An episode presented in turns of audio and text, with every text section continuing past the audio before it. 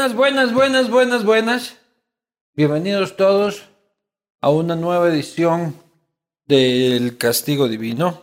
Eh, agradecer siempre a las instituciones, marcas que permiten que esto suceda. Cooperativa Andalucía, 50 años, una de las cooperativas más solventes e importantes de este país. Eh, Uribe Schwarzkopf, porque ahora puede ser dueño del lugar que siempre soñaste, porque la realidad ha superado ya los sueños. Descubre los mejores proyectos inmobiliarios en uribeschwarzkopf.com. Así que ponte pilas. Este, aceite rica palma. Con esto puedes freír a tu barcelonista más odiado. hijo. Y luego te pegas unos buenos patacones. Este, un bueno pescado frito, un pollo frito, ideal para ensaladas también. Rica palma. Cerveza 593, 100% Moslaca. Y por cierto, Ron Barceló, muchísimas gracias por apoyar también este espacio. Creo que con esto he cumplido la cuota comercial de las lindas marcas que apoyan este maravilloso programa. Y hoy hemos, este, vamos igual a hablar de política, porque ya saben que uno es un, un enfermo de política, pero eh, con un personaje eh, que proviene de otro mundo que no es la política, lo cual se agradece porque nos permite refrescar eh, el diálogo, pero que sobre todo representa eh, algo muy bacán, que es eh, los deportistas que luego de su carrera se mantienen activos, este, que buscan seguir sobresaliendo después de, de, de- de la gloria deportiva. Y eso siempre, sí, siempre, siempre, siempre es gratificante ver. Así que con ustedes, el defensa de la selección del Barcelona, del Flamengo, del Atlético Mineiro, del Gremio, del Nacional, el 9 de octubre, creo que no me falta ninguno, el señor Frixo Erazo. ¿Qué más, Luchito? Tienes hinchada aquí, mi hermano. Yo sabía que iba a venir con hinchada, Y hermano. cuando yo me subí aquí nadie me aplaudió, ni la hueva. Vos, por- ¿ves? Por eso amo a Rubén. Salud, maestro. Salud, hermano. ¿Cómo va, Fricción? Todo bien, Lucho. Contento de poder estar aquí, contento de este espacio. Y pues nada, vine con toda la predisposición posible. Ustedes conocen mi carrera, todo lo que pude hacer en el ámbito deportivo. Y poder tener este espacio para mí es bastante importante, pues no. Eh, hace algún tiempo atrás, cuando decidí dejar el fútbol y involucrarme en otros temas, en otras temáticas de interés público, como por ejemplo la actividad social, lo que hemos venido realizando, y estar aquí, pues para mí es un verdadero honor. Vamos a ir por ahí, luego vamos a ir como, como, como vaya un poco la conversación, pero tú te retiras a los, a, a- a los 32 años del fútbol. Eso todavía es joven, pues loco. O sea, ¿por qué te retiras tan temprano? Porque yo veo que los futbolistas hasta los 36 están jodiendo ahí, exprimiéndole el último sueldo ahí, aunque sea en la MLS o en el fútbol chino o alguna huevada. Bueno, la verdad, esto era algo que ya tenía planificado, Luis, porque después de haber conseguido tantos objetivos eh, en mi carrera futbolística, ser campeón con el Nacional, ser campeón con Barcelona, ir al exterior, jugar un Mundial, jugar una Copa América, ser campeón en Brasil, eh, me di cuenta de que Dios me había bendecido más de lo que yo merecía. Ya dijiste, ya no hay más que hacer aquí. Ya Sí, mucha totalmente. huevada del fútbol me ha dado todo. Totalmente, porque, a ver, mi carrera de futbolística empieza cuando yo tuve que tomar una decisión a los 17 años. O continuaba con la parte académica o me involucraba en la parte deportiva. Me tocó tomar una decisión, el fútbol apareció, debuté a los 18 años y A sabía ver, que tenía pero que porque o sea, era o me voy a la universidad a estudiar Exactamente. o me dedico al fútbol. Exactamente. Y sabía que una de las dos cosas tenía que dedicarle el 100%. No podía darle 50 a la una y 50 a la otra. Pero ¿en qué condiciones en Esmeraldas eran eso? Tú ibas a estudiar en Esmeraldas, en la, ¿cómo se llama? La Universidad Torres. En la Luis Vargas Torres, no, no iba a estudiar en Esmeraldas, iba a estudiar aquí en Quito. Inclusive en ese momento, este, con mi papá habíamos visto la posibilidad de estudiar en la Universidad Metropolitana de Quito. Eh, sin embargo, como te dije, faltaban algunos meses para que iniciaran las clases y todo ese tiempo pues tenía que aprovecharlo de alguna u otra manera. Pero tú venías peloteando en Esmeraldas a nivel así amateur o venías este, en algunas divisiones inferiores de algo. Bueno, yo estaba en una escuela de fútbol llamada Su Cambio por el Cambio, Fundación Amiga. Allí Ajá. estuve hasta los 13, 14 años. Después tuve que ingresar al diversificado, que es de cuarto a sexto curso, y ya no me permitía entrenar porque yo estudiaba en las mañanas. ¿Ok? Entonces yo continuaba con la parte futbolística y después ya apareció la oportunidad de venir a la capital, donde en las vacaciones me introduje en lo que tiene que ver al fútbol. Ya, pero, o sea, no es como lo común, eh, porque muchas veces este, los futbolistas, el fútbol es su única vía. O sea, no es lo normal de que este, tengan, o sea, o que elijan, sabes que no voy a ir a la universidad, voy a dedicarme al fútbol, o sea, que hayan tenido la otra opción. Este, porque tú sí este, tenías esa otra opción que no es tan común en el resto de tus compañeros. Bueno, yo pienso que he sido un privilegiado de la vida porque Dios me permitió nacer en un hogar bastante organizado. Mi papá educador, mi madre educadora. Ahí El está. primer principio obviamente era la educación y eso fue lo que me permitió tener dos alternativas, o seguir la parte académica en, la- en lo que tiene que ver a la universidad o la parte futbolística que apareció y creí que era una buena oportunidad para poder crecer en ese ámbito. A ver, te haces defensa y hacerse defensa es este como estudiar medicina y hacerte dentista, ¿no es cierto? Es como que eh, nadie quiere, nadie sueña con ser defensa, todo el mundo quiere ser el delantero, las chicas, la fama, el Ferrari, Cristiano Ronaldo, este Roberto Baggio, eh, cualquiera de estos, o, el arquero, o, el que esté en el centro del campo que reparte el balón y es Messi, pero defensa es como que no es la primera opción de todos, ¿no? Totalmente, como tú lo acabas de manifestar, cuando tú eres niño siempre quieres hacer goles. Con Friction Grasso no fue la excepción. Yo fui delantero, me gustaba jugar con la número 9, con la número 10, con la número 11. Conforme fui creciendo, cuando vengo a Quito y tengo la posibilidad de probarme en Liga Deportiva Universitaria, que no me cogieron y dijeron Pero no. allá en, allá en Esmeraldas intentaba ser delantero Claro, en Esmeralda yo jugaba delantero, yo era atacante. y eras maleta. No, era bueno, hacía bueno, goles, ya, hacía goles, goles, hacía goles, hacía goles, hacía cualquier golcito. Entonces cuando vengo a Quito, vengo con un grupo de amigos que deciden, ¿sabes qué? Vámonos a probarnos aquí, vámonos a probarnos allá. El primer club que llegamos fue a Liga. En Liga me daban vueltas, tenías que estar una semana más, otra semana más, y me quedaba súper lejos, loco, porque yo vivía eh, abajo de la Universidad Central. Y tenías que ir a y era agarrar casi tres, tres colectivos. Entonces eh, fue cuando decidí con mis amigos irnos al Nacional, que no es que me quedara más cerca, pero era más viable logísticamente para mí. Y voy allá Para para, ir a Tumbaco, dices ir tú. a Tumbaco, para ir a Tumbaco. Ah, o sea que no estuviste en la liga por vago, dices, porque te da pereza irte hasta allá. No, más que todo porque tenía dos semanas entrenando y no me manifestaban si es que iba a continuar en el club, si querían que, fuese, que continuase yendo, eh, no me pedían Te estaban documentos. hueveando. Tal, tal cual, yo sentía que me estaban hueveando, tal, Ya. cual, tal cual. Entonces el Y Nacional me ve la que se puerta. perdió la liga, ¿no? Y bueno, eh, en el Nacional me dieron la posibilidad, me pidieron los documentos, me dijeron, Friction, te queremos acá.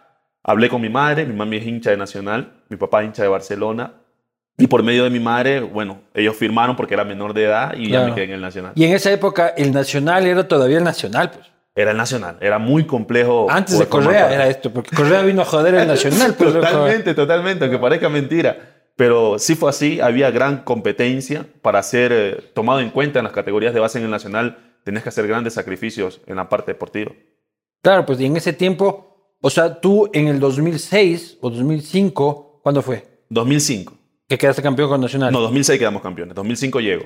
Este, quedas campeón en el Nacional. Ese es el último campeonato del Nacional. Si mal no recuerdo, ese es el último campeonato. Porque cual. de ahí al Nacional. Ahorita vale Carpetowski, mi hermano. ¿Cómo ves al Nacho ahí que fue a la final tu, tu- el equipo que te catapultó, no? Tal cual. Mira, ahí yo me formé y le tengo muchísimo cariño al Nacional por todo lo que viví, por todo lo que experimenté. Inclusive yo viví allí en la Casa Club del Nacional y ver cómo... Para conforme- no coger tres buses y tal y cual. Claro, para mí era O sea, súper... tan vago ahí que te digo, ¿dónde hay cama aquí? Porque me toca levantar muy Y temprano. ojo, que no era ni tan así, porque solamente permitieran que se quedaran en la casa club los que tenían talento y los que tenían proyección. Entonces eh, vieron en mí que quizás podía tener esa proyección y me permitieron quedarme allí. Entonces, conforme fue pasando el tiempo, yo estuve en, la- en primera categoría, pero el gran problema es cuando ya salgo del Nacional y ver todo lo que venía ocurriendo en el tiempo. Pues no, cada vez el Nacional no- ya no estaba en los puestos estelares, primero, segundo. Pero por ¿por qué? ¿Qué pasó con el Nacional? Mira, no sé, yo... Terminan hasta con Jorge Yunda de presidente del Nacional. ay, ay, yo ya vi esa huevada, dije, este equipo está destinado a la Gabor. weón. Yo ya no estaba en el Nacional, te cuento, cuando Ya. llegó Jorge Yunda, pero estuve hasta el 2011. En ese 2011 nosotros quedamos cuartos, pero ya se veía una debacle conforme a la metodología de trabajo. conforme- Faltaba plata ya. Yo pienso que sí. Es que antes les, les- les descontaban a los militares el billete, pues. Había un descuento, pienso que a los militares, y fue un gran rubo que el Nacional perdió, y obviamente dentro de su presupuesto pues tenían que coger de la mano lo que tenían al alcance.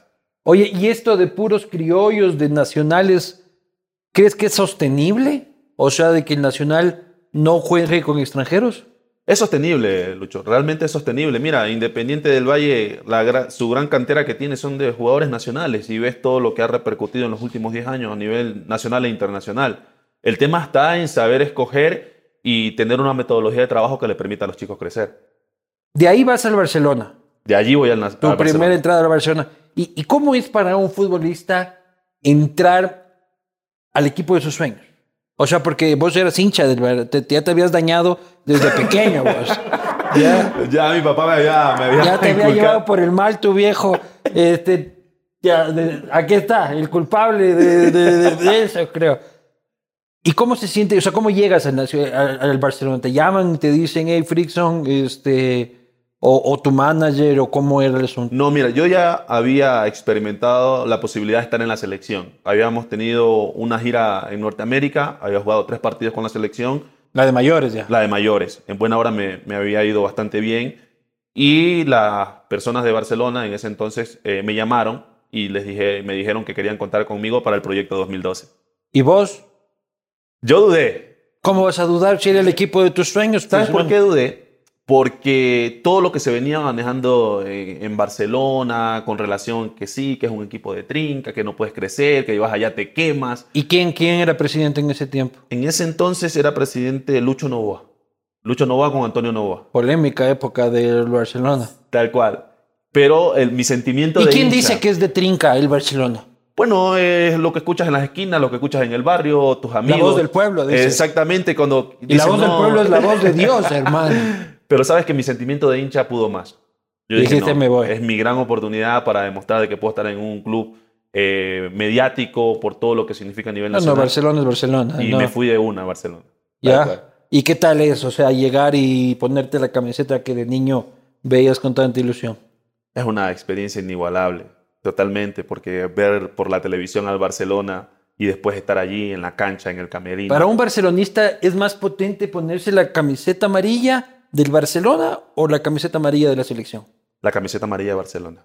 Más importante que la selección. Créeme. Barcelona es más importante Para- que la ver, selección. A ver, yo no he dicho que Barcelona es más importante que la selección. madre. Para un Fuertes hincha declaraciones.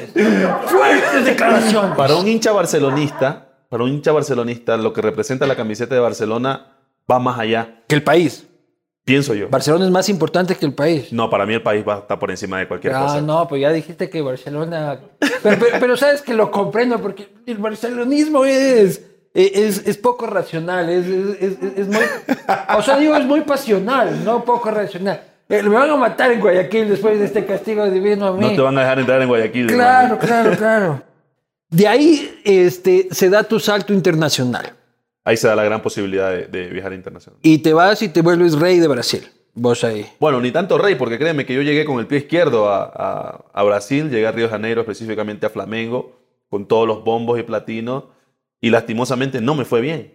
¿Cómo? O sea, llegaste y, y la gran estrella, que tal y cual, y los brasileños, garotas y todo, Totalmente. así. a excepción de Garota. Esta parte No. no, la ve mi esposa, ¿no? No, no, esta parte justo hay que... No, pero Brasil, tu, tu, tu, tu, tu, tu, pues, hermano. Bueno, Río de Janeiro es, es una ciudad, tú lo sabes, bastante cosmopolita, es muy, muy dinámica. Y cuando yo llego, Brasil, eh, Flamengo es el- uno de los equipos, Y te fuiste solo. me fui solo. ¿Cuánto tiempo solo allá sin tu mujer? Estuve tres meses, cuatro meses casi. Los mejores cuatro meses de tu vida, ¿no? Sin lugar a duda, ¿eh? los mejores cuatro meses de tu vida. No, pero fue, eh, fue complejo porque, a ver, yo primero no entendía el idioma. En Brasil, específicamente en Río de Janeiro, los cariocas se preocupan más porque ellos ah, hablen bien a que tú les entiendas. Era bastante complejo. Y de los 81 partidos que tiene el campeonato, solamente jugué 7.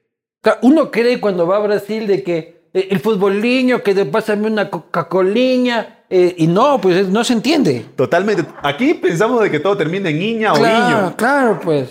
Pero no es así. Realmente es, es un poco complejo allí. Y hablan rapidísimo, no se les Súper entiende rápido. claramente. Súper rápido. Y jugaste poco, ¿por qué? ¿Qué, qué, qué- qué- complicaciones Bueno, tuviste? no sé si es que fue por el hecho de mi primera experiencia internacional, de acoplarme rápidamente.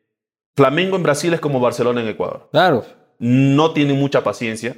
Si en el segundo partido tú no rindes como quieren los hinchas, porque los hinchas tienen un gran poder de presión en, en Brasil, eh, rápidamente dicen, no, tiene que jugar otro. ¿Por qué? Porque ellos tienen el poder económico para contratar a miles de jugadores si le da la gana. No, y además el flamenco es uno de los mm, cinco grandes de, ah, de Sudamérica. O sea, vos te fuiste a jugar en el Barcelona de, de Brasil. Y Brasil es Brasil, no es Ecuador. Pues. Totalmente. Yo, y justo se venía el Mundial, y yo sabía de que tenía que jugar para poder estar en el Mundial, porque aquí en Ecuador ya estaba la presión de que cómo se va a llamar a un jugador que no está jugando, un jugador que no viene bien, después de que tenía tres años y medio de eliminatoria jugando titular para la selección. O sea, fue cuestionada mi posibilidad de entrar al Mundial. Y vos que decías, pucha, ¿qué les pasa? Estoy que me saco la madre. Mira, a mí me pareció injusto. Es injusta la opinión de la gente, ¿no? Sí, me pareció injusto porque obviamente nadie se pone en el lugar del, de- del jugador, qué está pasando, cómo está la situación, cuáles son los motivos por los cuales él no se encuentra en el nivel que estamos acostumbrados a verlo. Pero también lo tomé como un reto. Lo tomé como un reto porque el profesor Reinaldo Rueda, que era el entrenador en esa época, él tenía que tomar una decisión. Pucha, que nosotros le hicimos todos los fieros, ¿no? Y el man se va de la selección y la rompe en todo lado a la, a donde va, ¿no? Imagínate cómo, cómo es el fútbol y la vida, ¿no? Y que quedó campeón de la Libertadores con el Atlético Nacional de Medellín. Con Atlético Nacional, campeón de la Libertadores, este, va Flamengo, director técnico de Flamengo. Cuando Mira él tú. va al Atlético de Nacional, él quiso llevarme para el Atlético de Nacional para estar allí. Obviamente ya había pasado el Mundial y todo esto. A Medellín, A Medellín. con los colombianos, a pesar de las garotas. cuatro meses a vacilar este, con, con- con- Con las paisas. Con las paisas. Para ir, este, no quiero pasarme este, hablando solo de fútbol porque luego hay muchas otras cosas que hablar, pero no quiero que me, quedarme sin la historia. Luego vas a gremio, Exactamente. ¿ya? Me llama. Que es otro grande, Es uno de los más importantes a nivel Latinoamérica. totalmente. Campeón Y- de la Libertadores, creo que dos veces. Tal cual. Me llamó el profesor. eh, Quien me oye ahí parezco que sé de fútbol, ¿no? Si me está viendo, si me está viendo Andrés Busmer, usted- entre- cuidado Andrés Busmer, yo te quito el puesto ahí en la tele. Bueno, me llama eh, el profesor Luis Felipe Scolari, campeón con Brasil en 2002, y me dice que quiere contar conmigo. Imagínate, después de haber tenido una experiencia eh, nefasta con, con Flamengo y que me llame un entrenador de esa categoría, que hable conmigo y que me dice que me quiere tener en su equipo. Creo que fue la gran oportunidad para demostrarme a mí mismo de que realmente podía triunfar en el fútbol brasileño. Y en gremio fue bien. Bastante bien, bastante bien. ¿Qué cambió? ¿Qué condiciones cambió de Flor? Tal vez menos presión. No, no se trata de presión, porque igual Gremio en Porto Alegre, en el estado de Río Grande del Sur, vendría a ser el equipo más importante conjuntamente con el Inter de Porto Alegre. Lo que cambió, pienso de que ya el idioma para mí ya no era extraño, me acoplé rápido, hice buenos amigos y en esa convivencia pues tú sentías que podías trasladarla tranquilamente al campo de juego. Y Atlético Mineiro ya. Ahí de bajada ya. Después de la lesión, porque en Atlético Mineiro yo llego, comienzo a jugar, juego Copa Libertadores, nos estaba yendo bastante bien, y de ahí vino la lesión, una lesión de casi ocho meses que, bueno, obviamente perdí. Esa nunca te olvidó, nu- nunca te abandonó, ¿no? ¿Sigues jodido? Sí, sigo un poco complicado con, con... Pero mediante tratamiento permitió que yo continuara jugando sin ningún Y inconveniente. ya para eso ya fue el Mundial del 2014. Ya había pasado ya, ¿no? Ya en Ya. Atlético Mineiro llegó en el 2016. ¿Y por qué valimos tanta paloma en ese Mundial, loco? Bueno, pues mira, nosotros llegamos bastante bien al Mundial. Eh, habíamos clasificado con bastantes méritos. Cuando ya llegamos a, a Brasil, que recuerdo que llegamos a la concentración de Viamao, cerca de Porto Alegre. Ahí vos jugabas de local, pues. Claro, vos en mi casa a los- prácticamente. Vos llevabas a los compañeros a las caipiriñas, pues, loco. Eh, y cuando nosotros llegamos a Viamao, la concentración espectacular porque teníamos un campo de entrenamiento específicamente para nosotros, ahí mismo quedaba el hospedaje etcétera. Pienso que el gran problema fue en el primer partido. Era un partido que hasta hoy duele recordar porque era el partido que no podíamos perder, que fue contra Suiza. En el peor de los escenarios, empatarlo y haberlo perdido en el último segundo del partido, pues dolió muchísimo. Pero ahí es donde dicen que Luis Antonio entró ahí, que dónde está mi premio, que dónde está mi... Así fue. No, esa es mentira, esa es mentira. Eso es leyenda nomás. Totalmente, totalmente, esa es mentira. Fíjate que cuando termina el partido... Pero Luis Antonio lo acusan de trinquero siempre, pues. No, para nada. Antonio es un tipo bastante callado. Él siempre se ocupa más de su entrenamiento, muy profesional en su entrenamiento. ¿Y quién era el líder de la huevadilla ahí? Bueno, ahí habíamos algunos líderes. No solamente se circunscribía en un solo líder. Estaba Antonio, estaba Felipe Caicedo, estaba Novoa, estaba Walter Ayoví, quien habla, eh, Jefferson Montero también participaba de lo mismo, Dida Domínguez. O sea, en este caso vendría a ser los que teníamos más Pero había mal rollo en esa selección. No, para en, el, nada. en el camerino no había mal rollo. Recuerda que nosotros cada vez que hacíamos partidos, este, nos llevábamos bastante bien en el camerino. Así los veía ahí bailes, bailando en los jacuzzis ahí. Más dedicados en esa huevada ahí. Ahí salió Luis Fernando Saritama también bailando, que yo siempre lo molesto Claro. bastante. Le decía que estaba sin cintura, pero recuerdo que... Pero hermano es de Loja, hermano. ¿Qué vas a ver bailar? Pues hermano, los Pero lojanos- tuvo la, Los tuvo la osadía no, de, los lojanos no bailamos nada, brother. tuvo la osadía de entrar. No voy a decir si lo hizo mal o si lo hizo bien, pero lo importante es que tuvo la osadía de hacerlo. Claro que sí. De ahí, bueno, Barcelona, de nuevo. Y ahí ya quedas campeón con Barcelona. Quedamos campeón con Barcelona. Eso fue en el 2012. Eh, Barcelona estuvo hasta el 2013. De allí voy a Brasil. Regreso después de mi último paso por Vasco da Gama, que fue el último equipo en Brasil que jugué, Sí. porque yo ya entendía de que quería eh, incursionar en otras áreas. Tú ahí ya te empiezas a dar cuenta de que a ti te interesa otra cosa más que el fútbol. Exactamente, quería crecer en otra área, aparte de que yo ya estaba con mi familia allá y quería que mis hijos comenzaran a alfabetizarse con relación al español, porque mis hijos en aquella época Ya solamente hablaban portugués. Solo hablaban portugués. Eh, vi una gran oportunidad, dije, bueno, sería bueno volver al país. Barcelona me hizo la oferta de poder volver y no lo pensé dos veces. Y ahí te fue bien en Barcelona. Ni tan bien, porque cuando llegué, recuerda de que no me pudieron inscribir Sí. y salió todo esto de que Friction no puede jugar, de que está cobrando salario a la vaca y como así y toda la vaina. Oye, ¿cuánto se cobra en flamenco? Depende, ¿Cuánto cobrabas? depende. Yo en, en Flamengo ganaba en reales, eran 134 mil Ah, reales. cámbiame esa huevada de dólares porque... eh. En dólares pienso que en la época vendrían a ser 35 mil dólares. ¡Al mes! Sí, sí. ¡Qué hijo de puta, loco! Y uno aquí rompiéndose también el lomo, hermano. Eso es lo, más, lo, lo- lo que más has alcanzado a ganar.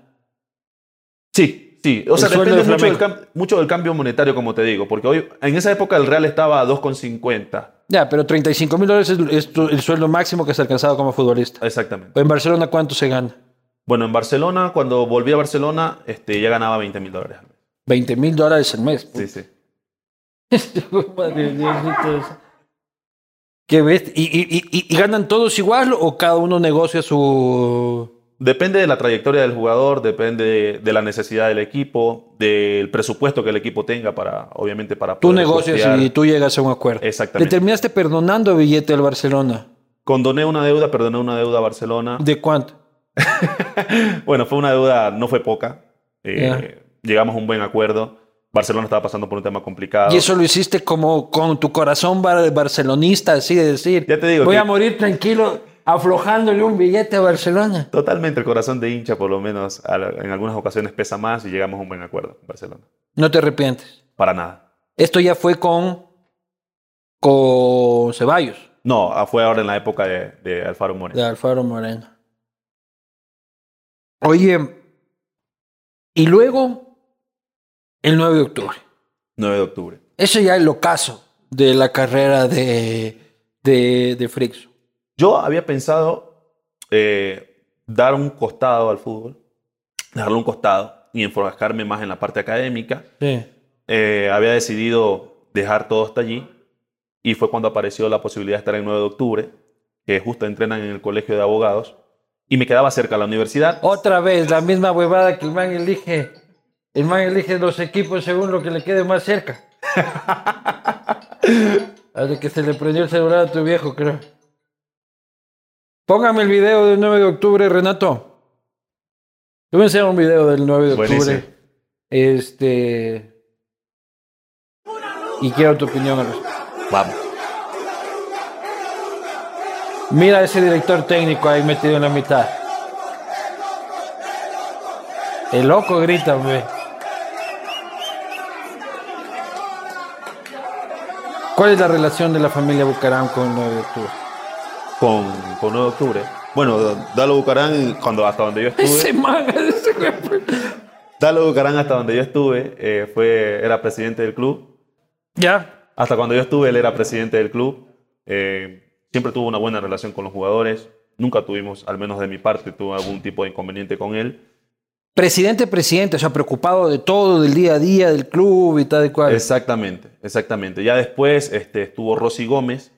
Que- Ya, pero aguántate. En la época de Dalo decían que los Bucaram utilizan el 9 de octubre para lavar billete. Bueno, pues es una cuestión que yo, no lo, yo nunca lo supe ni lo... Ni parecía. Bueno, la verdad yo fui allí porque quería jugar, sentía que todavía tenía, estaba con fuerza para jugar y quería hacerlo y logísticamente me quedaba cerca de todo. ¿Qué opinas de Dalo Bucaram? Bueno, Dalo con nosotros, con, lo- con los jugadores, tenía una muy buena relación. Siempre fue un tipo que preocupado porque no nos faltara absolutamente nada. Repartía las hamburguesas de la Gavia ahí entre el No, personal. nunca repartía hamburguesas ni nada en, en el equipo. Siempre trató de estar cerca del jugador, eh, pendiente de que no nos faltara absolutamente nada para obviamente poder conseguir. Y ahora que lo ves, este, en la situación en la que está, ¿qué opinas? Bueno, lamentable, ¿no? Porque como te dije anteriormente, siempre con nosotros tuvo una muy buena relación y preocupado por nosotros. y Nunca ahora viste verlo nada raro tú En en cuanto el a que, 9 de octubre. para mí, absolutamente nada, porque como te digo, nosotros desempeñábamos nuestra tarea futbolística y después de, los, de todo lo que se le imputó con relación a un sinnúmero de temas mediáticos, nosotros estábamos tratando de estar totalmente al margen de aquello para poder concentrarnos en el objetivo directamente. En esa farra con Abdalá no estabas tú, ¿no? No, yo ya había salido de hace tiempo del club. ¿Y de qué opinas del papá de Dalo? ¿Qué opino de, de Bucarán? De Abdalá Bucaram. Bueno, no he tenido la oportunidad nunca de conversar con él personalmente, eh, ni siquiera lo he visto personalmente. Eh, lo que sí veo de que es un tipo que siempre le ha gustado bastante el fútbol. Eh, ahora que lo veo en el video en el camerino se me, hace- me hizo inclusive bastante raro y extraño porque fue un video que circuló bastante, Claro. bastante en redes. Y lo que puedo pensar de él, que fue un político que, que siempre trató de tener su espacio, creo y considero ¿Te de- parece un tipo corrupto? con relación a... A su vida política. Bueno, la política en sí, como tú sabes, siempre van a haber casos de corrupción. Se lo ha investigado por un sinnúmero de casos y creo que yo no sería la persona adecuada para decir si es corrupto o no lo es, sino la justicia. Pero ¿qué opinas de la política y el fútbol? Este, muchas veces, no solo aquí en el Ecuador, sino que a nivel mundial, se critica mucho cuando los políticos tratan de aprovechar del fútbol para este, endosarse la pasión de, y, y- los cariños. Barcelona ha sido eso este, lastimosamente durante muchas ocasiones. Isidro Romero, Jaime Devotos, presidente vitalicio del Barcelona, Abdalá Bucaram, Barcelona por aquí, Barcelona por allá, este, eh, José Francisco Ceballos también del ministerio al- a la presidencia de Barcelona. Pero háblame de otros clubes también. Tienes que meter otros clubes también. Claro, aquí en Quito, por ejemplo, el presidente de la liga, alcalde de Quito, este candidato a la presidencia de la República, Correa y el Emelec, este, toditos, o sea, todos tratan de eh, aprovechar el fútbol para fines políticos. Bueno, lo que pasa es que el fútbol es un deporte que mueve multitudes. Y es lamentable de cuando se mezcla política con fútbol, porque detrás del fútbol está el futbolista.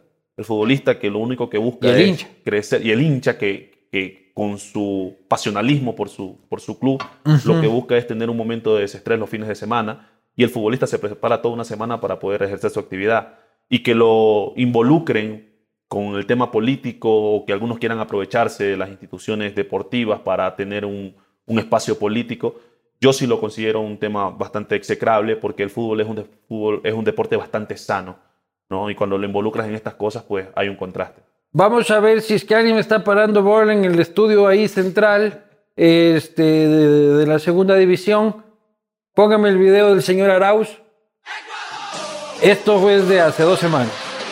José Francisco Cabies, ese muchacho de ahí, este, demoledor. ¿Quién eres ese? Yo vi. No, ese era Neice Reastro. Neise Reascos. Y este es el jugador estrella de la selección, el señor Andrés Arauz, quien patea un puntazo y le regalan el gol. Con la camiseta de la selección, Andrés es Ecuador. ¿Viste ese video también? Sí, también fue un video bastante que circuló en redes. ¿Y vos qué dijiste ahí con tus compañeros? Porque son compañeros tuyos. Colegas, porque... No alcanzaste uno- a jugar con ellos ninguno. Con alguno que otro sí tuve la oportunidad de Con Neisser, enfrentarlo. sí. Con Neisser Reas con los partidos Nacional Liga. Tuve la oportunidad de enfrentarlo con... eh, Pero Carlos compañeros de selección ya son de la generación Neisser, sí. anterior tuya. Con Neisser alcancé. eh, con Carlos no, no recuerdo exactamente. Pero con otros sí. ¿Y cómo opinas? O sea, ¿Qué opinas de verlos ahí en jijiji, jajaja con el señor Andrés Arauz? Bueno, pues yo, ahí es donde entra el tema, ¿no? Cuando tú eh, mezclas la parte deportiva con el tema político, porque esto hace alusión de un apoyo eh, al entonces candidato Andrés Arauz. ¿Y eso no te parece bien? A mí no me parece bien. Me parece eh, que estás mezclando dos cosas totalmente diferentes. Si quieres apoyar a alguien en un tema político, hazlo no utilizando el fútbol como un medio de apoyo a un determinado candidato. O sea, apóyalo. Ponle, ahora quiero la foto de Frickson con el otro candidato. ¿Dónde está? Porque vos lo- lo- lo- dices que, que no está bien lo que hacen los compas y ahí en cambio vos ve de panita. Pero de ahí es diferente. Si te das cuenta, nosotros no estamos jugando un partido, ni yo estoy con la camiseta de la selección, ni yo Tienes con la razón. camiseta de Barcelona. Tienes o sea, si lo razón. vas a- ahí es donde yo digo, si lo vas a apoyar, apóyalo como un actor Como social, como ciudadano, pero no utilices o sesgues al televidente a que ellos son 100% ecuatorianos al vestir la camiseta de la selección, o, o barcelonistas o liguistas. Tienes razón, tienes absolutamente la, eh, eh, este, razón, porque ellos te ponen la camiseta de la tri, ¿no? Tal cual. Y ponen hasta la canción de la tri para generar esa pasión, ese chungo tricolor. Tal cual. Este, ¿Por qué apoyaste a Guillermo Lazo y por qué lo apoyas? Bueno, yo no apoyo a una persona, yo apoyo a ideas, apoyo, apoyo valores, apoyo principios. Y pienso que hay una armonía con relación a Guillermo Lazo y lo que yo pienso y lo que yo creo de la manera de poder ejercer y hacer política. Porque no es normal, o sea, no es normal, digo que no, no, es, este, normalmente los futbolistas que se han involucrado en política se han vuelto correístas, la mayoría. O sea, tienes al Pato Urrutia, que se volvió alcalde de Ventanas por Alianza País. Agustín Delgado. Este, Ulises de la Cruz también estuvo, ¿no es cierto? José Francisco Ceballos, este, correísta. Eh, tú eres el único futbolista de derecha que, Bueno. que- que conozco. más que ¡Neoliberal! derecha- más que de derecha, lo que yo pienso es de que tienes que estar en armonía tus ideas para poder eh, pres- presentar el apoyo a un determinado candidato. Y eso es lo que yo manifesté y lo hice en redes, inclusive mostrando mi apoyo a Guillermo Lazo. Pero ¿qué coincidencias tienes tú ideológicamente con Guillermo Lazo? Bueno, lo que yo pienso es con relación al tema democrático. Considero de que la alternancia es algo que visibiliza lo que es la democracia, eh, el respeto a la institucionalidad, eh, la posibilidad de poder crear empleo, tratar de siempre buscar a, a las personas en el ámbito empresarial, darle un impulso a aquellos emprendedores. Y dentro del plan de gobierno de Guillermo Lazo, pues estaban cosas que coincidían con mi forma de pensar con respecto a la manera de hacer política. Y tu apoyo, se- ahí tú le sacaste en, en- en esa reunión un compromiso a Guillermo Lazo, que es de la creación de la Secretaría Técnica del Diseño para el Pueblo Afrodescendiente. Bueno, no solamente estuve yo en esa reunión, también estuvo... Esto Mari fue en Quiñones. Esmeraldas. Eso fue en Esmeraldas. Eh, como tú sabes, eh, la campaña de Guillermo Lazo en la segunda vuelta se circunscribió en el encontrémonos, escuchar a los diferentes actores. Y dentro de aquellos, eh, nosotros representamos dos propuestas, eran el ámbito deportivo y la posibilidad de crear la Secretaría Técnica del Diseño. ¿Y qué es la Secretaría Técnica del Diseño para el Pueblo Afrodescendiente? Bueno, primero hay que explicarle a las personas qué es el decenio. El decenio significa 10, o sea, 10 años. Recordemos que bajo la resolución 230 68-237 de la Asamblea General de la ONU proclama el decenio para los pueblos afrodescendientes bajo tres ejes principales, justicia, reconocimiento y desarrollo. Han pasado seis años y medio y vemos que no se ha materializado absolutamente nada. Entonces nosotros coincidimos en que debíamos llevarle esta propuesta a Guillermo Lazo para que él pudiera crear esta Secretaría Técnica y a partir de allí poder generar políticas públicas a favor del pueblo afro. ¿Y cuáles son las urgencias del pueblo afro? Hay O sea, muchísimas. Esa Secretaría Técnica, ¿qué debería hacer?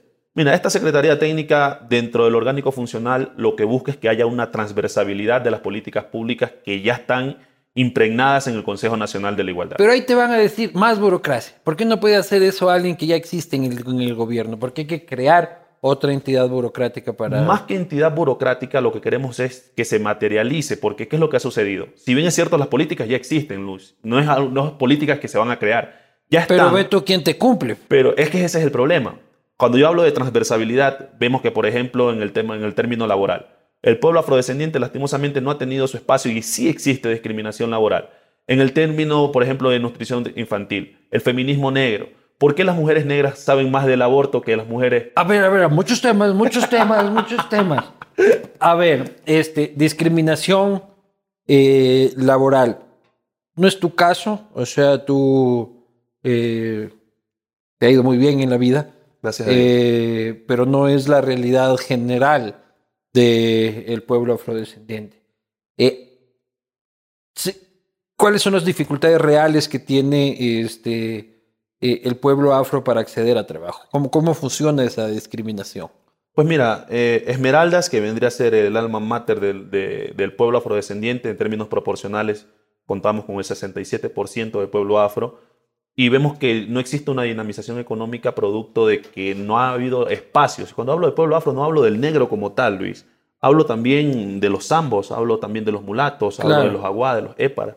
Entonces, todo esto vemos de que cuando un... O sea, pero falta reactivar Esmeraldas. Falta reactivarlo. Pero es que a mí lo que me preocupa también cuando tú hablas de discriminación es de que aquí en Quito, este, cuando va a pedir trabajo un afro, eligen a otro por el simple hecho de ser afro. Yo lo que busco es de que todos pa- partamos de un punto de partida y que después la meritocracia sea la que instale a una determinada persona sin importar su etnia, su raza o su color en un determinado espacio. Porque tú les ves a la gente eh, en Freeson en, en redes, este, Black Lives Matter, este, el señor Floyd, los gringos son unos racistas desgraciados, y acá somos iguales o peores. Solo que aquí es pito frío. Totalmente. Y, y- y- y- pero no, pero para el discurso. Y los ves ahí en redes sociales que son, se rasgan las vestiduras por, por, los, por los negros, pero por los negros gringos, pero con los negros ecuatorianos son Y igual eso- de, de discriminantes. Y tú ya lo acabas de manifestar, Lucho, y es, es penoso porque inclusive yo también he vivido la discriminación. La primera vez que vine aquí a Quito, cuando iba por las veredas para coger el trole, la gente cogía y se cruzaba la calle porque era negro, pensaba que les iba a robar. Entonces hay una discriminación subyacente. además, además, dos metros de. No sé si la talla también jugaba un papel allí. Claro, seguramente. Pero eh, sí hemos visto de que en varios espacios existe cierto grado de discriminación. ¿Y te pasaba eso y qué, qué, qué, qué sentías? O sea, Bueno, primero me sentía un tipo como que no pertenecía a, a- a la sociedad en la cual yo vivía, que buscaba aportar también desde mi esfera. Es penoso y lastimoso cuando tú ves, no solamente en el ámbito deportivo, cuando cruzas la calle o cuando vas a saludar con alguien, sino como tú lo decías, cuando vas a buscar un trabajo, cuando vas a buscar un espacio. Hoy por hoy, ciertamente hemos tratado de disminuir aquella brecha de discriminación, pero aún existe. Y eso es lo que nosotros... existe y es, y es gigante todavía. Totalmente, O sea, totalmente. todavía. O sea, ahora eh, entiendo que, que va a haber una ministra afrodescendiente, lo cual celebro. Celebro también porque este, creo que es una persona muy valiosa, eh, paisana tuya. Pero en la generalidad de los puestos directivos del sector público y del sector privado, hacen falta, no existen. Este, Y no por falta de capacidad, Lucho. No, no, seguro falta de que no. Es eh, esta discriminación subyacente en la cual nosotros nos encontramos y que buscamos que haya esa igualdad, esa equidad para un pueblo afrodescendiente que grita y anhela la posibilidad de poder también in- intervenir en los temas de interés de la sociedad. Hablabas de aborto en mujeres afrodescendientes. ¿Cómo era? Bueno, mira, en el año, en el 25 de junio de 1851 se eh, queda abolida la esclavitud en Guayaquil y a partir de ese tiempo hacia acá hemos visto de que las mujeres negras, ¿por qué saben más de aborto que las demás mujeres en el Ecuador o las demás mujeres en el mundo, por, por hablar en términos generales? Ajá. Es porque precisamente por eso, porque sus patronos las obligaban a tener eh, relaciones sexuales, quedaban embarazadas y eran obligadas a abortar. Ah, y eso Entonces- hasta, eh, o sea, es un rezago Totalmente. cultural que hasta el día de hoy se hasta mantiene. el día de hoy se mantiene y son situaciones que muchas personas, inclusive del mismo pueblo afro, no la saben. ¿Dónde existen los hogares donde hay más violencia intrafa- intrafamiliar? En términos porcentuales estamos hablando de un abismo con la media nacional. En los pueblos, en, en las comunidades afro, la violencia es más. La, la violencia in- intrafamiliar. ¿Y por Entonces, qué? Quizás por esa falta de educación y de cultura con relación a lo que ha venido sucediendo a través de la historia. Necesitamos políticas públicas que vayan dirigidas a esos sectores en las diferentes esferas. Tu fundación, este, hay la fundación Erasmus. Sí. Este, ¿A qué se dedica exactamente? Mira, la Fundación Métele un Gol a, a la Pobreza, eh, del cual soy fundador, tiene 11 años trabajando en el ámbito social, va direccionada a niños, porque creemos de que... ¿Niños afro o niños no, en no, general? Niños en general. Cuando yo hablo de afro, por eso quiero, soy muy enfático en esto, no hablo solamente de- del negro como tal. Cuando yo hablo de afro, hablo de todos aquellos descendientes de afro, tu, tu tatarabuela, tu matriarca eh, y aquellas personas que en algún momento eh, formaron parte de aquel sistema eh, de esclavitud etcétera. ¿No? Entonces la fundación está enfocada a niños, darles la oportunidad a niños dentro de su desarrollo integral, que es lo que venimos, hemos venido haciendo a lo largo del tiempo. Ya, pero ¿qué haces exactamente? ¿Y cómo, y cómo y se, se sigue manteniendo? Este, e- en, tu, en en su momento, cuando Frickson ganaba 30 mil dólares, era fácil mantener la fundación, pero ahora Frickson ya no debe estar ganando 30 mil dólares. Tal cual, pero a ver, la autogestión es válida también. Yo he tenido el apoyo de empresas privadas eh, y por nombrar he, he tenido el apoyo de algunas empresas ¿Quieres otra ¿Qué? cervecita? dentro de dos minutos. Ya. Yo dentro de 30 segundos. ya. Entonces, nosotros buscamos de que el desarrollo integral del niño se dé no solamente en el ámbito educacional, sino también en el ámbito deportivo. Y estamos enfocados específicamente en Esmeraldas y esperemos que se dé nuestro crecimiento a nivel nacional. Por el momento, ¿qué es lo que nosotros buscamos? Que a través del deporte sea un cebo para que los niños vean la oportunidad de poder crecer en la parte, en la parte deportiva y nosotros ir inculcando ciertos temas educacionales con relación a la cultura, de dónde venimos, quiénes somos, dar ese espacio de pensamiento crítico y creativo que los niños deben ir teniendo en el tiempo para poder tener su espacio. Pero, eh, eh, ¿cómo hacerlo sostenible? Porque eh, estas iniciativas muy este, encomiables y que merecen el mayor de los respetos que, que suelen tener tus colegas también, porque el Demoledor también tenía su fundación, este, entiendo que Agustín Delgado también tenía su fundación, creo que Ulises también tenía este, alguna gestión social. eh, no sé si es que seguirán funcionando, pero me temo que funcionaban muy acorde a la vigencia futbolística de la estrella que lo, que lo representaba. Y una vez que dejan de ganar los soldazos, este, ya se les hace muy difícil mantener la atracción y la continuidad. Mira, por eso es importante la autogestión, Luis. Cuando tú lo haces solamente de tus recursos, es muy complejo y obviamente no va a ser un proyecto sostenible en el tiempo. Cuando comienzan a intervenir empresas y ven de que sí hay una credibilidad con relación a lo que tú realizas, a la actividad social, esto se convierte en un tema totalmente sostenible. Bacán. Y eso es lo que nosotros hemos hecho con la Fundación Métele un Gol a la Pobreza. No solamente que Frickson Eraso financie, sino que empresas amigas que crean en lo que nosotros estamos haciendo y que vean los resultados, comiencen a apostar en esta fundación. Estás estudiando Derecho en la Ecotec Exactamente, estudio Derecho en la Ecotec. y este, estás un poco direccionándote al derecho constitucional o al derecho penal, de lo que leí por ahí, o, o- o- qué- qué- qué- qué tipo de abogado vas a ser. Bueno, la carrera de Derecho es bastante transversal, pues, ¿no? A mí me encanta el derecho constitucional.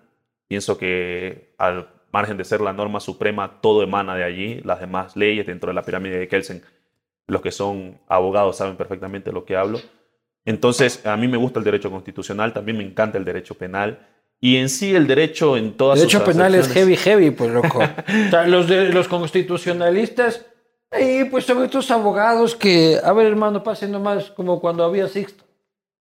Este, tenga de una vez, Sí, por favor. mi hermano. A ver, Saque esta porque si no va a empezar que tengo una cava acá. sí, el mesero también es del Barcelona.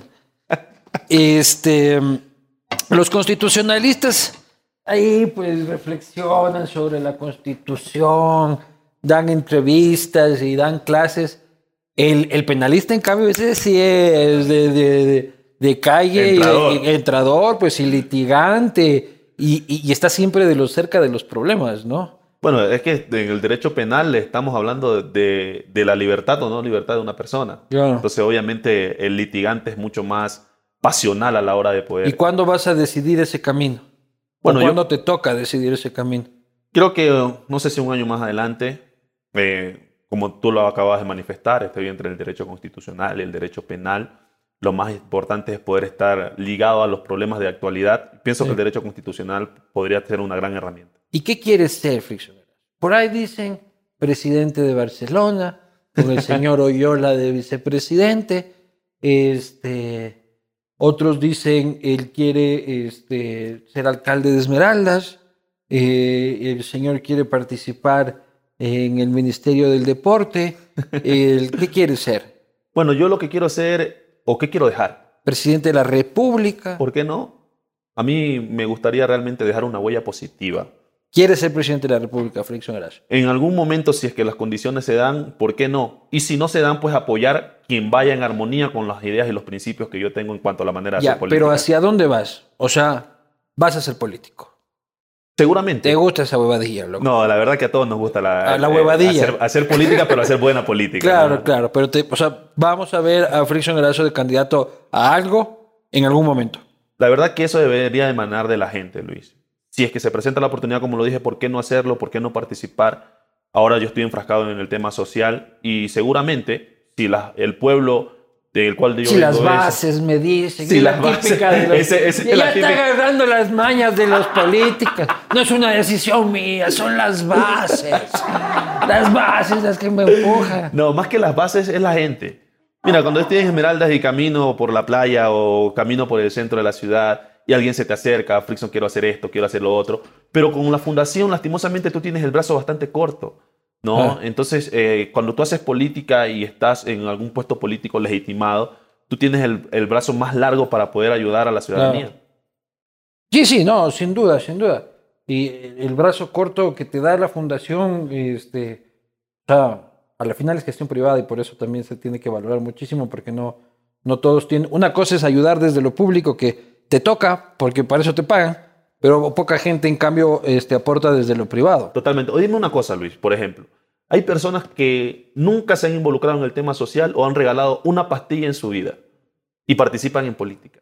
Ujú. ¿Por qué no hacerlo personas? Como Correa en la pandemia, hermano, puta, no soltó ni una mascarilla, el sinvergüenza. Entonces son cosas las que yo manifiesto y digo, personas que están involucrados, que están en territorio tratando de ayudar a la gente, ¿por qué no pueden participar en política? Si los hacen personas que nunca en su vida saben lo ¿Y que ya es. te han ofrecido a alguien? En su momento sí. ¿Quién? En su momento sí, cuando viví, cuando estuve en Guayaquil, que pasaba la mayor parte del tiempo, allí tuve un ofrecimiento para ser este, asambleísta ¿De qué partido? del Partido Social Cristiano. ¿Y por qué te gozas? No, no me gozo. Para ser asambleísta, ¡juá, juá, juá! Dice. No, no me gozo. Lo Al dejé a contrario. Nebota ahí parqueado, dice. Bueno, ellos estaban viendo la posibilidad porque como tú sabes, yo trabajé bastante con el tema en territorio con relación a la movilidad pública en Guayaquil, En ATM. en ATM, etcétera. Ujú. Eh, hicieron un sondeo si es que se podía. Yo les dije que quería terminar mi carrera, que, que no ah, quería les ser dijiste que primero tenías que terminar Claro, tu y carrera. aparte yo tenía mi padrón electoral en Esmeraldas, había muchas cosas que quería hacer. Y tampoco quería ser irresponsable eh, con la ciudadanía o con las personas, eh, pensando en un cargo que más adelante quizás no podría ejercer a cabalidad como yo quiero. Pucha, pero la mitad de, de- de- de los políticos no piensan eso. La oportunidad se vino ahorita. ¿Cuánto es? ¿Cuánto hay? Este.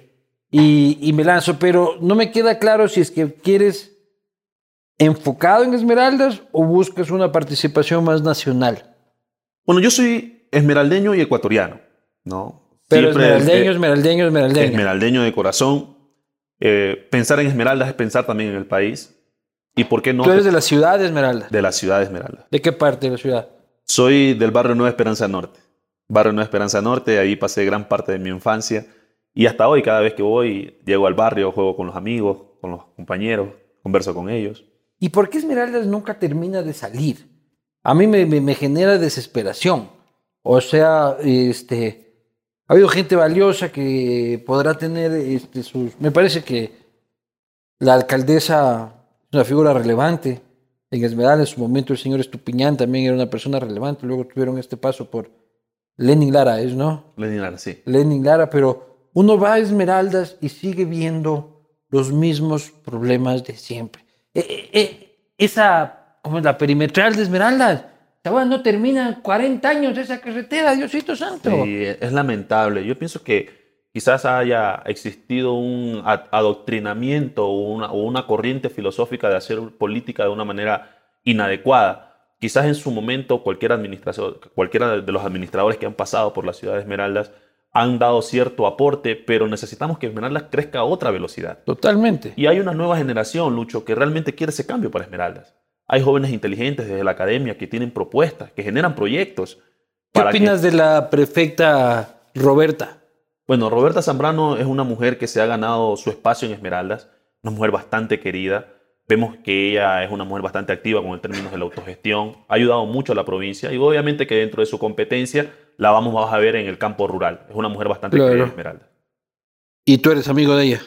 Bueno, soy amigo de muchos políticos en Esmeraldas, no solamente de ella. Eh, en su momento con Ernesto Estupiñán, en su momento he tenido conversaciones con Lenín Plaza, con Roberta Zambrano, no solamente de Roberta. Claro, pero es que esa es la dualidad. O sea, el Partido Social Cristiano gobierna la provincia y el MPD gobierna... Unidad Popular hoy por hoy. Unidad Popular. Sí, sí, sí, sí, Es la forma cool de decirle, de, decir al MPD.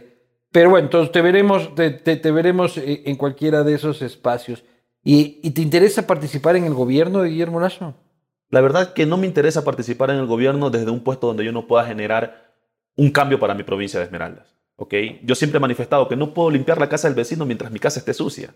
Entonces, si es que él y su equipo ven de que yo puedo hacer un aporte importante en, para ayudar en Esmeraldas. Para ayudar en Esmeraldas, o si en el ámbito nacional ven que cuento con las herramientas para hacerlo, ¿por qué apuntas? No? ¿Por qué no? Entonces, este, ¿cómo sería? Este, frickson.gmail.com, este, señor Aparicio Caicedo, este, para que, para que lo tomen en cuenta. ¿De dónde sale lo del elegante?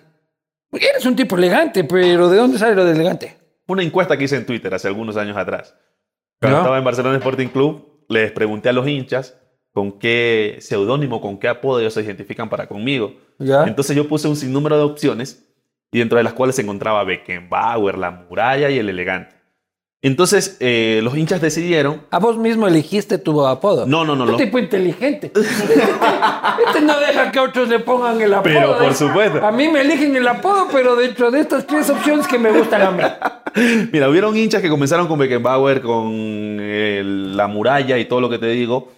Y salieron dos, salieron dos apodos finalistas, que era la muralla y el elegante. Entonces yo decía, pero si en algún partido la cago y las cosas no me salen bien, no me van a decir la muralla, sino Mireya. Entonces yo dije, no, tiene que ser el elegante. Y bueno, y Ecuador, por medio de Rogelio Aresemena, dijo, no, lo vamos a llamar el elegante Friccionerazo y así fue. Pero tú siempre así elegante, ¿no? Bueno, siempre me ha gustado estar bien, hablar bien, conversar bien, tratar bien a las personas. Y creo que de ahí emana el hecho de, del apodo. Sí, y también es otra cosa que hay el cliché enorme siempre de este, el futbolista no sabe hablar. ¿Ya? O sea, de que sí, 110% de lo que dice el profe, este, y que poco más. Eh, ¿Eso es cierto o, qué onda?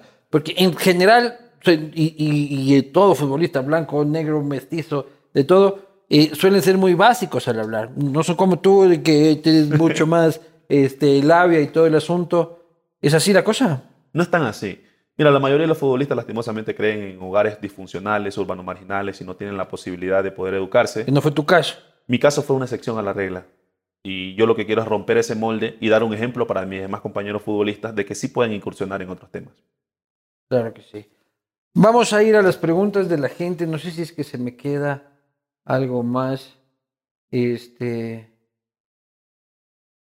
¿De qué estás viviendo ahora, Frixo? ¿Todavía de, los de, los ahorros del flamenco? No, no, no, no, no. Mira, yo tengo eh, una empresa llamada Natil S.A., que dentro de su razón social está distribución de productos de consumo masivo. Tengo ocho años. ¿No tuviste un restaurante de comida japonesa? Eh, sí, en San Borondón. Más que de comida japonesa, de comida fusion, ¿no? Que me, mezclaba la gastronomía ecuatoriana con la gastronomía japonesa. Tuve un restaurante aquí también en Quito, llamado El Esmeraldeño, que trataba de gourmetizar los platos esmeraldeños típicos. ¿Dónde eres? En la Plaza Foch. Ya. En la Plaza Foch. Pero hace ocho años vengo ejerciendo la actividad privada con la empresa que te digo, en la cual soy el presidente y principal accionista de Natsil, y venimos trabajando socioestratégicamente con Nestlé hace ocho años. Ah, muy bien. Usted no se queda dormido, pues, por toda fricción graso, mi hermano. Vamos a ir a las preguntas de la gente. ¿Qué dice la gente? A ver, ¿qué dice la gente? Este, la fórmula del éxito la tiene Jaboline, porque las preguntas vienen auspiciadas por Jaboline. Menos desgaste, ahorro de combustible y la mayor protección para tu motor. Jaboline tiene el poder y Jaboline le entrega un premio al que haga la pregunta que más me gusta.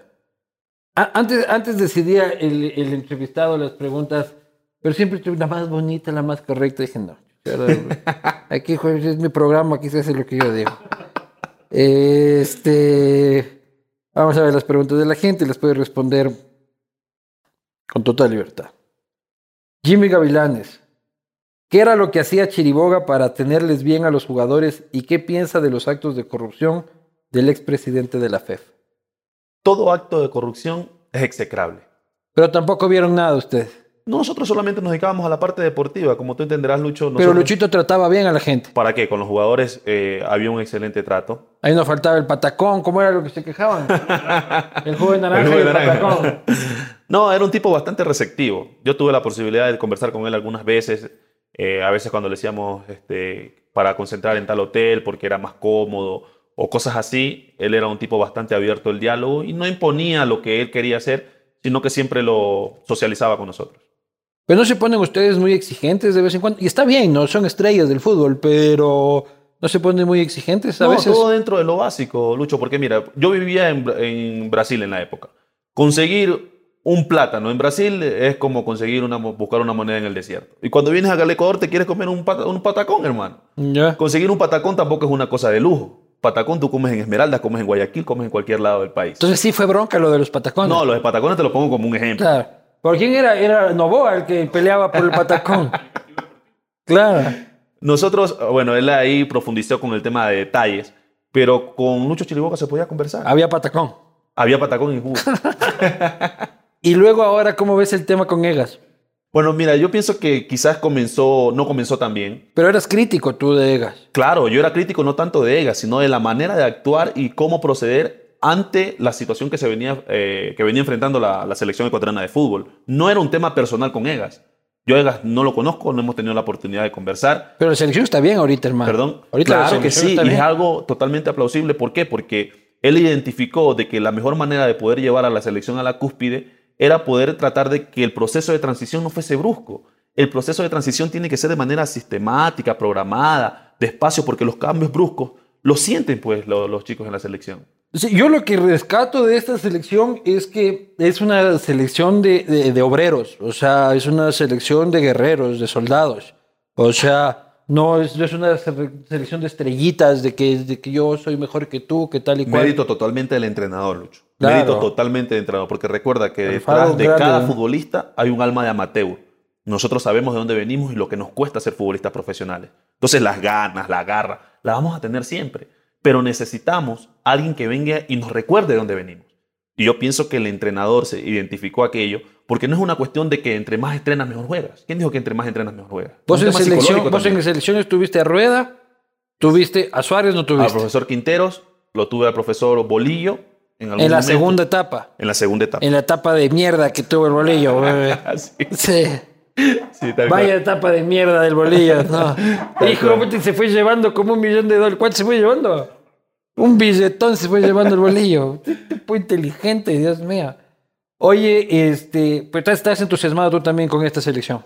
Yo estoy muy entusiasmado. Veo chicos jóvenes que se han endilgado la responsabilidad y saben lo que significa ponerse la camiseta de la selección. Muy bien. Lisandro Sanz, si es verdad que ganaba el sueldo básico, ¿en qué equipo que en el equipo que patrocinaba una carretilla de hamburguesas? ¿Ganabas el básico en Eso es mentira. Yo ganaba 8 mil dólares en 9 de octubre. Ahí está. ¿Y de dónde saca? Porque había varias personas que decían que, Mira, yo, el básico. Yo, yo fui... 8 mil dólares, loco, en el equipo de Dalo. Ganaba 8 mil dólares. Yo fui, creo que por medio de un, de un medio de comunicación, hubo un linchamiento mediático y que obviamente necesitaban darle mayor eco a un tema periodístico y salió mi nombre como que ganara el básico. Y ¿Qué medio fue ese? Fue Teleamazonas. El Amazonas te linchó, dices. Sí, yo siento que hubo un linchamiento mediático porque yo siempre he tratado de ser un tipo que ha cuidado su reputación y salió mi nombre como que yo hubiese hecho algo ilícito. ¿Pero qué te, de qué te acusaban? No, me acusaban de que yo estaba enrolado con el básico, pero que ganaba otro sueldo y cuando estaba en Barcelona, o sea, hicieron toda una investigación prácticamente forense, ni siquiera tuvieron la delicadeza de preguntarme, Frickson, qué es lo que ha sucedido. Y todo mentira. Bueno, gran parte mentira. Gran parte mentira porque yo soy un tipo que siempre me he enfocado en la parte futbolística. Después, cómo manejan los clubes. La parte contable, pues le, le pertenece al club. Ya, ¿Y, y, y, por qué, ¿y por qué habría Teleamazonas tener un pito con Frickson Grasso? ¿O querían pegarle a Dalo? Yo pienso que sí. Yo pienso que querían pegarle a Dalo y necesitaban un tipo que podría generar algún tipo de opinión en la sociedad deportiva del país. Y como 9 de octubre en esa época estaba en Serie B, yo era el capitán de, de 9 de octubre. Es la figura visible de, de ley. O sea, de pato, dices. Caíste yo creo que ahí. me cogieron de pato. a ver, entonces no ganaba el básico. No, no, ganaba 8 mil dólares. Aquí vuelven a preguntar cómo le pagaban en el 9 de octubre, pues en dinero. Este, Juan Javier Ruiz, ¿por qué los futbolistas y los exfutbolistas se han identificado con los populistas como Bucaram y Correa? Y luego hacen, y luego cuando son descubiertos sus fechorías, hacen motis. Es lo que te decía, que los futbolistas son correístas en general. Bueno, Frickson era eso no. Eso es la actitud. Un abrazo para mí. ¿Y por qué no volviste al Nacho? Dice Jefferson Chávez. Bueno, el Nacho, lastimosamente, cuando en algún momento creo ya que no tiene para pagarte. No, más que te, para pagarme, no había proyecto, Lucho. Sí, y no tenía para pagarte. Pero mira, yo voy a jugar a Serie B el 9 de octubre ganando 8 mil dólares mensuales cuando estaba eh, cuando mi salario en Brasil era mucho no más gana alto. 8 mil dólares, ni Jorge Yunda ganaba Ah, y 8 otros mil jugadores dólares. que sí ganan bien en el Nacional, pero yo no me fijo solamente en el sueldo, veo también el proyecto. A ver, ¿quieres quedar campeón? ¿Quieres clasificar a la Libertadores? Y a el la? Nacional, oye, vos dices el Nacional no vuelve a la... Yo creo Le que pasa sí. lo mismo que el Quito, se desparrama para abajo. Esperemos y que sí vuelva a la Serie A. Necesitamos que Nacional esté en la Serie A. ¿Y por qué no juegas ahí? Porque nunca me llegó una propuesta oficial de parte del Nacional. Frixon.gmail.com, señora Cabecilla. Cabecilla es, ¿no? La presidenta. Valle- Vallecilla. Vallecilla, Vallecilla, Vallecilla. sí. Es cabecilla del, del desastre. Eso es. Este. Eric Cruz. ¿Qué ¿Por dice Eric? ¿Por qué crees que la mayoría de futbolistas representativos, caso este, Urrutia, Caviedes, Delgado, Ulises, se vieron seducidos por la mal llamada revolución? Ya, Eso ya lo hablamos del tema. Este, Sebastián Morales, ¿qué tal, Frickson? Mi pregunta es la siguiente. Este, ¿Qué opinas del correísmo? Y si es que ya te retiraste del fútbol o sigues buscando equipo.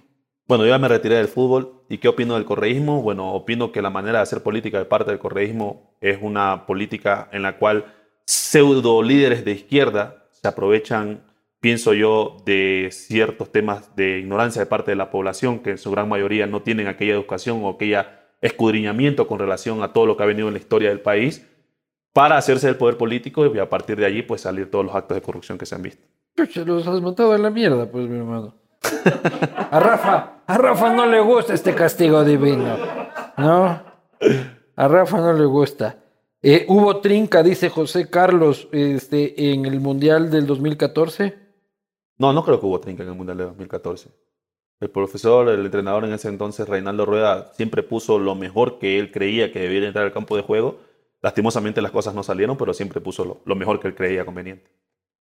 Muy bien, estas han sido las preguntas. Este, vamos a darle el premio, este, ¿a cuál? ¿Por qué no volvió al Nacional? Este, la pregunta por la que le terminó puteando Correa, no sé cuál fue, eh, pero ahí le distribuyen el premio eh, indicado. Prixon,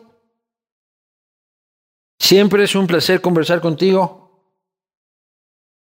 Como decía al inicio del programa, siempre es este, gratificante ver estrellas del deporte que tras su retiro se mantienen vigentes en la sociedad, se mantienen aportando de manera positiva a, la comunidad y, desde el punto de vista de un modesto, modesto cristiano que no gana tus sueldos, este se te agradece, se te agradece y espero que, que, que, que, tu ejemplo sirva también para muchísimos otros muchachos que empiecen también en el deporte y que vean que, que no todo se acaba con el retiro y que no te tienes que chupar todo el billete porque es una carrera muy hermosa pero que se acaba pronto.